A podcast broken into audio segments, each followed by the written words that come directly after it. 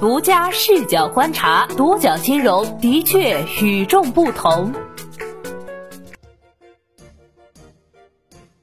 本期我们一起关注的是换帅受阻，接连踩雷，晋商销金风波不断。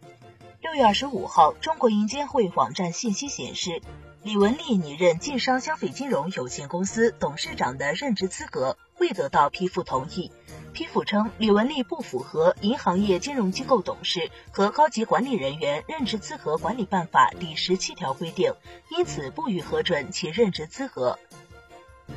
公开信息显示，李文丽曾于二零一一年六月一号被山西银监局核准晋商银行太原晋阳支行副行长的任职资格。二零一四年七月十四号，李文丽被山西银监局核准晋商银行审计部总经理的任职资格。今年五月七号，晋商消费金融发生法人变更，由王培明变更为李文丽。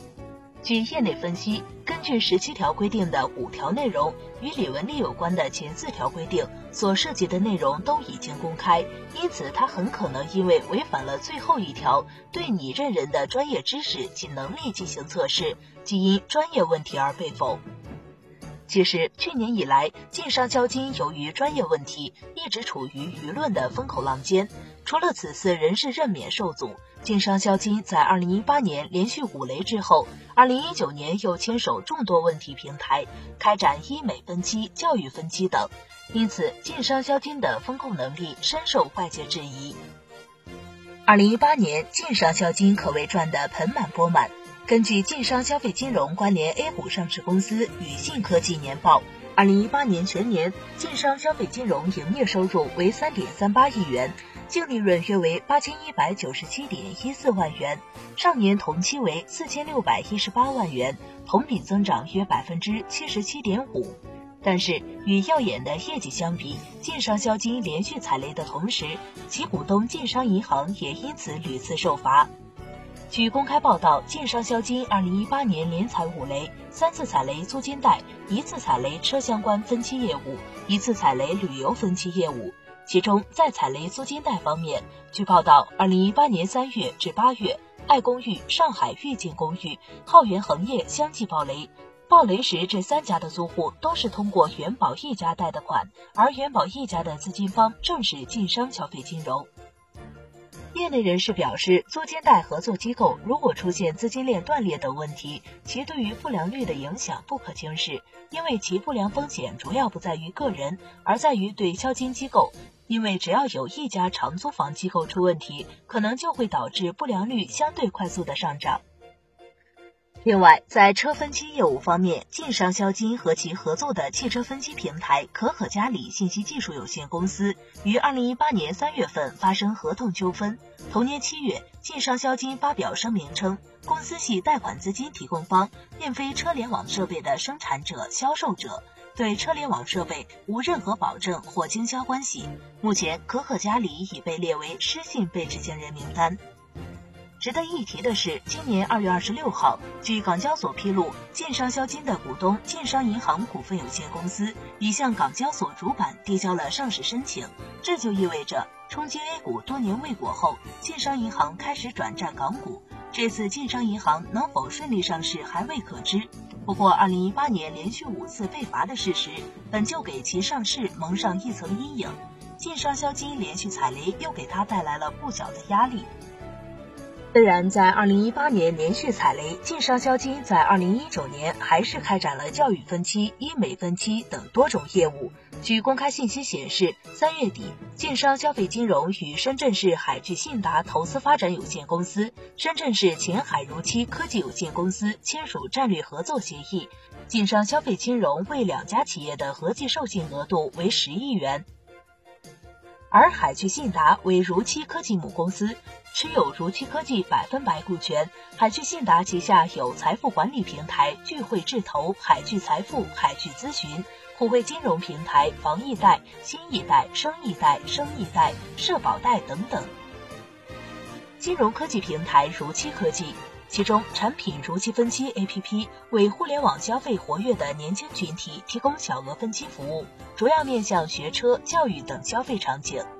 另外，据公开报道，晋商消费金融于四月底还积极对接医美分期的资产，与给米金融、侨融金服、即客金融等金融科技平台达成助贷合作，为其提供放款资金和信审。助贷平台为晋商消费金融提供用户，而这三家平台均定位于美容医疗分期行业。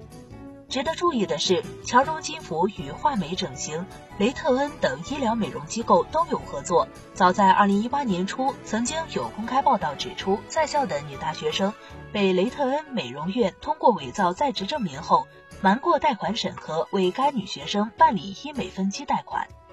另外，多角金融在拒投诉上发现，众多用户也投诉乔融金服存在医疗陷阱。一位万女士五月二十七号发帖称。她于二零一八年五月十六号在与上海乔融金一分期有合作的成都美莱做美容手术，总价接近三万。当时医生跟她说可以分期付款，并且没有利息。可是当她还了三四个月后，发现按照已经扣除的费用计算，他得还三万三千多。当时承诺的无利息也就成了骗人的谎言。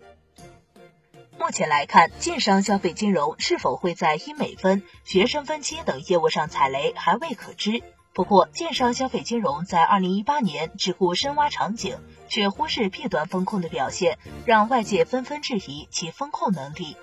针对二零一八年连续踩雷的事实，晋商消费金融首席市场运营官赵卫敏在第四届消费金融高层论坛上也承认了晋商消金在风控方面的不足。他表示，我们当时对行业里面深挖产品这一块，光考虑 C 端的风险，没有考虑 B 端的风险。合作方存在的自身风控不到位、恶意欺诈、服务不到位等问题，都可能对放贷机构带来不良影响。西南财经大学金融学院助理教授陈文对多角金融表示，消金市场在当下仍处于跑马圈地的阶段，各机构如果精耕细作，是能够做好风控的。但这可能面临丧失抢占市场份额的良好机遇。如果大干快干，依托合作方跑马圈地，能够抢占市场份额，但也可能遭遇风控不到位、踩雷合作方的问题。这方面就需要放贷机构做多维度的权衡。当然，存在对 B 端风控问题的消费金融公司，并不止晋商消费金融一家。比如，二零一八年一月，央行发布的公告显示。湖北消费金融公司因贷前调查、贷时审查不到位，导致贷款资金被挪用，被罚款人民币四十万元。杭州消费金融在二零一八年五月末也受到浙江监管局五十万元罚款，而受到处罚的原因，行银消费金融表示，主要在于公司初期业务中有个别业务是与经销商合作的消费分期业务，由于经销商欺诈而导致的信贷风险等等。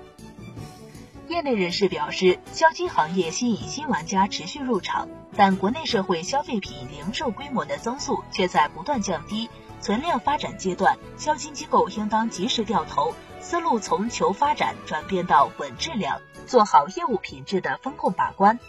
另外，消费金融机构惯常与互联网企业进行合作，一些互联网公司以创新名义推出令人眼花缭乱的模式，例如租金贷。但背后的业务逻辑存在较大漏洞，消金机构在发展业务时仍要注重金融思维，而非优先考虑互联网思维。你如何看待晋商销金的遭遇？欢迎在评论区留言评论。好的，以上就是本期节目的全部内容，谢谢收听，咱们下期再见。